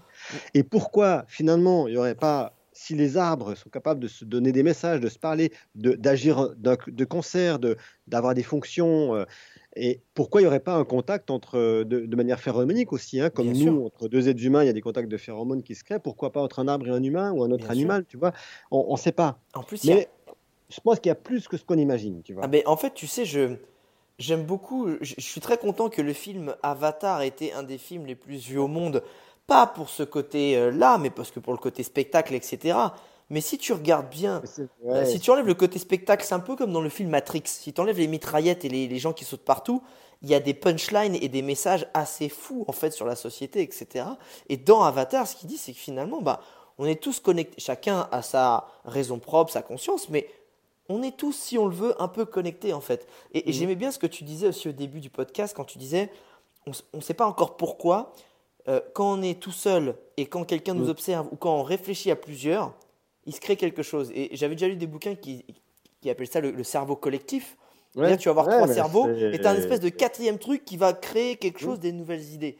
Et, et- Et- et ça, c'est entre les humains. Mais si ce cerveau collectif, entre guillemets, cette espèce de truc d'énergie que quand tout le monde réfléchit un peu fort ou, ou- ou pense ou veut quelque chose très fort, ben, j'imagine que les autres êtres vivants autour, potentiellement, tu vois, il peut y avoir quelque chose comme ça. Moi, moi, je pense qu'il y a beaucoup plus, et d'aut- d'autant plus que, tu vois, Avatar, c'est un bel exemple. J'aime beaucoup ce moment, donc ils prennent leurs cheveux, ils se connectent à la, ils se connectent à la Terre avec Ouais, leurs cheveux, c'est quelque chose de très physique. Moi, je pense qu'il existe cette connexion sans forcément avoir, bah, tu vois, moi, si je voulais prendre mes cheveux, ce serait mal barré, quoi. C'était au bout de la Mais, queue. Si je me euh, souviens, au bout de la queue, ils avaient une petite queue? Ouais, au bout de la queue, tu vois, bon, on va, on va rester, On va rester sur les cheveux. Non, mais c'est- bien les cheveux. c'est bien les cheveux, tu vois.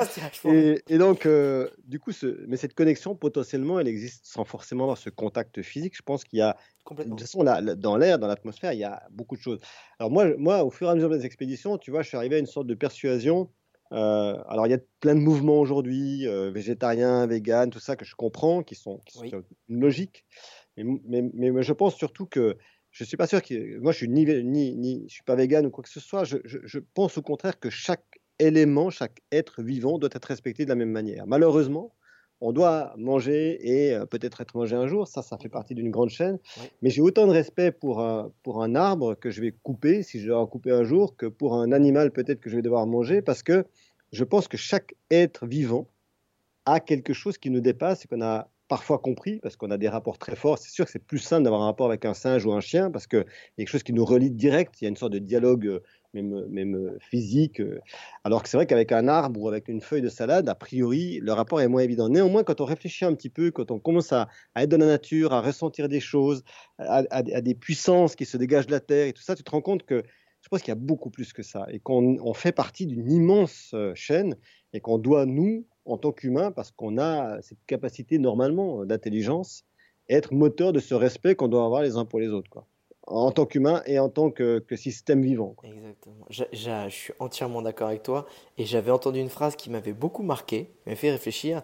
Quelqu'un qui disait finalement, les plantes et les arbres, c'est le summum de l'évolution.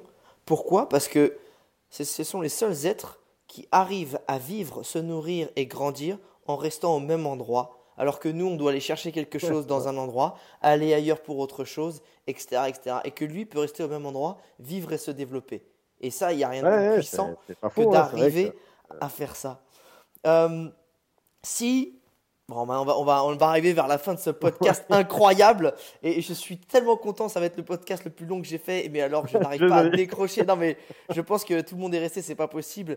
Euh, si tu devais, si je te donnais une. Alors d'habitude, je dis, parce que c'est des gens qui me racontent un peu leur, leur petite aventure, euh, et je leur, je leur dis, si je te donne une télécommande magique, quel est le moment que tu, vis, que tu revivrais? Le seul moment, un moment, pas le plus ouf, mais que tu aurais envie de revivre. Mais vu que là, il y a quatre environnements très particuliers, ça serait dans chacun des environnements, si tu t'en souviens, le moment que tu revivrais dans chacun de tes, tes quatre environnements.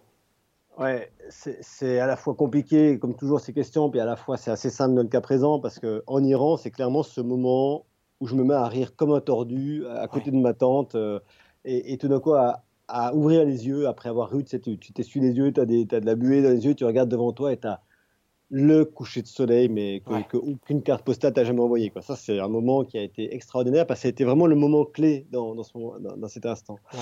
Euh, en Patagonie, je pense que c'est vraiment, euh, après avoir chuté dans, dans, l'eau, euh, être remonté dans mon kayak, bon, j'ai passé une nuit assez difficile et tout ça, je repars le lendemain, et là j'arrive dans une zone où il y a plein de, plein de lions de mer qui sont sur le côté, qui, qui jouent dans l'eau et tout ça, et pareil, tu, tu vois ça et tu te dis, mais c'est tellement simple en fait.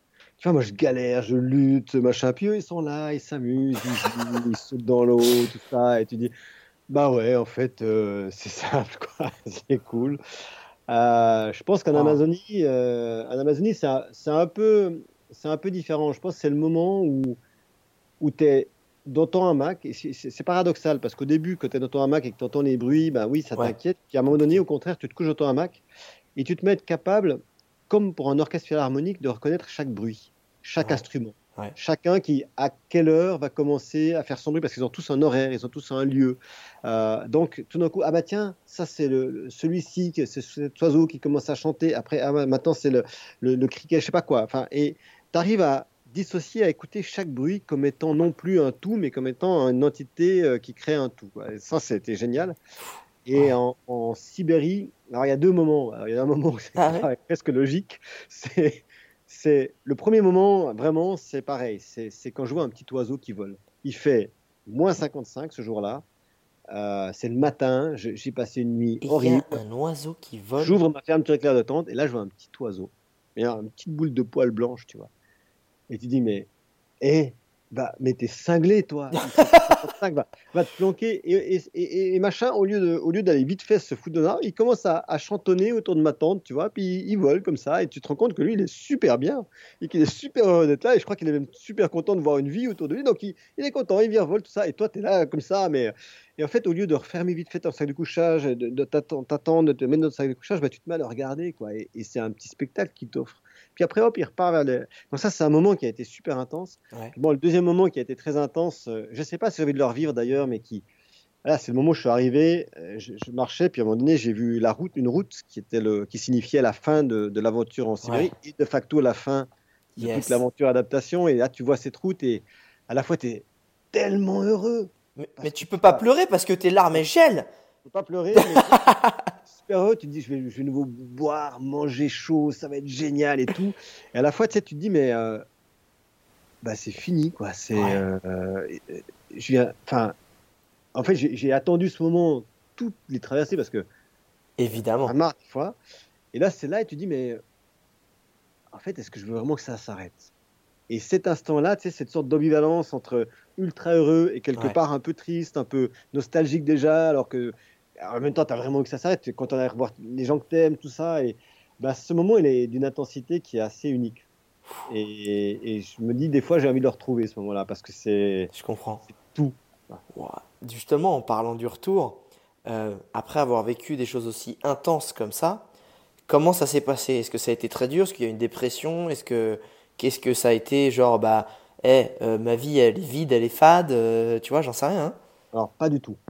Dans Ah, c'est bien. que moi, moi j'ai complètement changé ça. Alors, pendant, ça fait un peu plus de 20 ans que je fais des expéditions. Pendant les 10 premières années de ma vie, à chaque fois que je revenais d'expédition, j'avais l'impression que ma vie se terminait. quoi. Ah, vraiment? Ok, et, et j'étais pas ça. bien. Et tu sais, un peu, enfin, on, a des fois ça. Moi, j'ai pas mal de collègues comme ça qui supportent pas de revenir et tout ça, qui sont sans cesse en train de repartir. Moi, et, ça vient avec cette- ce côté d'émer- d'émerveillement, c'est qu'en 2005, 2006, après mes expéditions très dures dans, dans la cordillère de Dar- de Darwin, j'ai changé de paradigme. Je me suis dit, mais en fait, tu vas super loin dans le monde pour explorer l'ailleurs. Et quand tu reviens ici, tu, tu te prostres, tu, as envie de repartir, tu pas bien, et tu, finalement, tu regardes pas ton monde autour de toi. Ouais. Et dans le monde qui t'entoure, tu as aussi des choses extraordinaires. Tu as aussi des gens extraordinaires, tu as aussi des moments extraordinaires.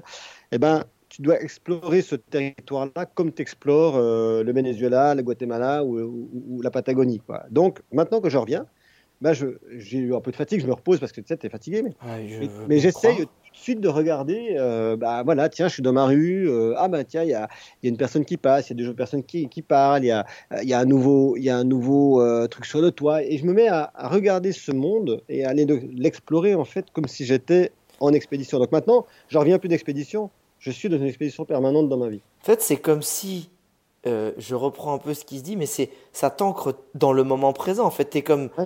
T'es dans, euh, je sais, je sais plus comment on appelle ça en méditation. Tu es, mais en, en présence, la pleine conscience. la pleine conscience. Merci. T'es en pleine conscience permanente. En fait, t'es un petit peu un Bouddha euh, qui se cache. En fait, Un, On- un- un Bouddha qui se balade partout. c'est ça. Non, j'ai vraiment pas cette prétention, mais ce, que, ce qui est sûr, c'est que je pense, et moi c'est le conseil que je donne aux gens qui partent aujourd'hui, c'est que quand ils reviennent, qu'ils ne reviennent pas, qu'ils soient dans un nouveau départ, même si c'est chez eux, qu'ils soient capables de, de considérer l'en- l'endroit où ils sont. Il n'y a pas de milieu magique, il n'y a pas de lieu idéal et de lieu terrible. On dit toujours, tu sais, des fois, tu vas dans des sociétés à l'étranger, tu les vois vivre, tu dis, ah, mais eux, ils ont tout compris. Ouais. Mais ce qu'on oublie un peu, et je pense que tu connais ça très bien avec tout, tout ce que tu fais en voyage, c'est que on n'est quand même que des passants. Donc on prend le meilleur de ces sociétés. On n'a pas tous les problèmes qu'ils vivent, on n'a pas les difficultés entre eux, on n'a pas les petites histoires en deux, en- dans, dans- dans un village, il n'y a pas de miracle. hein. Il y a les bruits de clocher, il y a les gens qui s'engueulent, les gens qui s'aiment bien. C'est des humains. Et en fait, il y a des humains euh, extraordinaires partout, il y a des humains moins extraordinaires partout. Et il faut arrêter de se dire là c'est merveilleux et ici c'est pas bien. On a des sociétés qui sont pas forcément idéales, mais qui sont ce qu'elles sont. Et il ben, faut les regarder aussi comme une société intéressante et aller chercher les gens super. Et donc, quand tu es un peu dans cette démarche-là, tu te rends compte que partout où tu vas, tu vas être à l'écoute des gens, de ce qu'ils sont, de leur vie, de ça. Et finalement, quand tu reviens ici, tu peux t'asseoir. Moi, tu vois, moi, je descends dans la rue et je vois, le gars qui tient l'épicerie en bas. Et ben, souvent, tu passes à côté, tu vas t'acheter ton machin, tu repars, puis c'est fini. Si tu te mets à lui parler à cette personne, elle a une vie à te raconter, quoi. Et alors, elle vient de Tunisie, elle a, elle a vécu ci, elle a vécu ça, euh, pouf, tu vas, tu vas voir. Et quand tu commences à regarder ça, à parler avec ces gens, à écouter ce qu'ils ont à dire, à, T'absorbes l'énergie. bah finalement, tu absorbes et puis tu te rends compte qu'il y a des histoires extraordinaires et des gens extraordinaires partout. Donc moi maintenant, j'essaie vraiment de plus revenir en me disant ah ça va être dur. Non, bah, c'est une autre vie et je la vis pleinement. Wow. Si tu devais, alors j'aime bien ces questions un peu chiantes comme ça. Si tu devais résumer, si tu devais choisir une phrase qui résumait ta façon de voir la vie, soit une citation, une phrase que tu fais, ça serait laquelle? Euh, ce serait sans doute ne cherche pas à aller sur la trace des autres, mais crée toujours ta propre route. Eh ben pour un explorateur, c'est une, phra- une phrase plutôt bien choisie. C'est une phrase plutôt bien choisie. Euh, dernière question, et, et je pense euh, euh, aux plus jeunes qui nous écoutent là en train sur ce, sur ce podcast, qui ont, je pense, été euh, comme moi complètement subjugués et inspirés par ce que tu dis. Mais si tu devais donner un conseil aux plus jeunes qui nous écoutent en étant sûr qu'ils allaient l'appliquer, ce serait quel conseil? Dis-moi juste quel âge tu parles pour les plus jeunes? Je sais pas, je dirais non. 14 ans, 12, 13, 14 ans? Alors moi je leur dirais deux conseils. Je suis désolé. Je suis. je Eh, mais si je- tu peux faire du rap, vas-y, hein. Il n'y a pas de Ah, problème. Il y a- il y, a deux conseils. D'abord, bah, écoute pas toujours quand on te dit que c'est pas possible. Il y a des tas de choses possibles. Et puis il n'y a pas, il a pas besoin forcément de tout réussir tout de suite. C'est pas parce qu'aujourd'hui tu n'arrives pas à faire ce que tu aimes que tu pourras pas, par une voie détournée, y arriver quand même. Moi, quand j'étais môme, j'ai pas du tout le parcours que je voulais. Moi, je voulais être explorateur quand j'étais petit. On m'a dit que, ça n'existait pas, que c'était pas possible. Je me suis convaincu moi-même. J'ai fait d'autres trucs. Et c'est seulement dix ans plus tard que j'ai recommencé à réaliser que je pouvais être explorateur. Donc, ah. ça marchera peut-être pas tout de suite, mais continue. Continue à croire et persévère dans ce que tu veux parce qu'un jour, ça viendra et pas forcément par où tu crois. Ça, c'est le premier truc. Et du coup, le deuxième truc, je reviens, c'est mon leitmotiv, mais reste curieux de tout. N'hésite pas à regarder, à écouter, à aller voir tes copains, à aller voir. Râle pas quand tu vas voir une exposition ou que tu vas voir un truc qui, ne te plaît pas forcément parce que tout d'un coup, là-dedans, tu verras un truc qui, ouais, je savais pas que ça existait. Et puis, oups, ça va t'ouvrir de nouvelles voies et justement, ça va te conduire sur un chemin que tu n'avais peut-être pas prévu, mais qui sera sans doute extraordinaire parce que quand tu restes ouvert à tout, bah, la vie, elle est toujours extraordinaire. Oh là là là là, mais comment tu veux mieux terminer ce podcast que comme ça? Je... Alors moi, j'ai pendant, pendant deux minutes, là j'avais 14 ans, je te le dis tout de suite. Hein.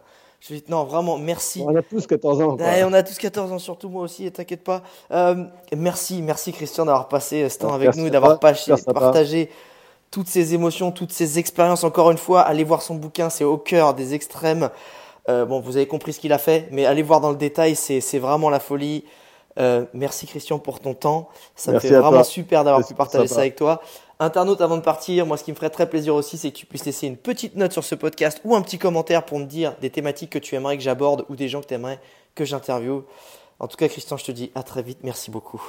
Salut à toi. Merci. Ciao, internaute.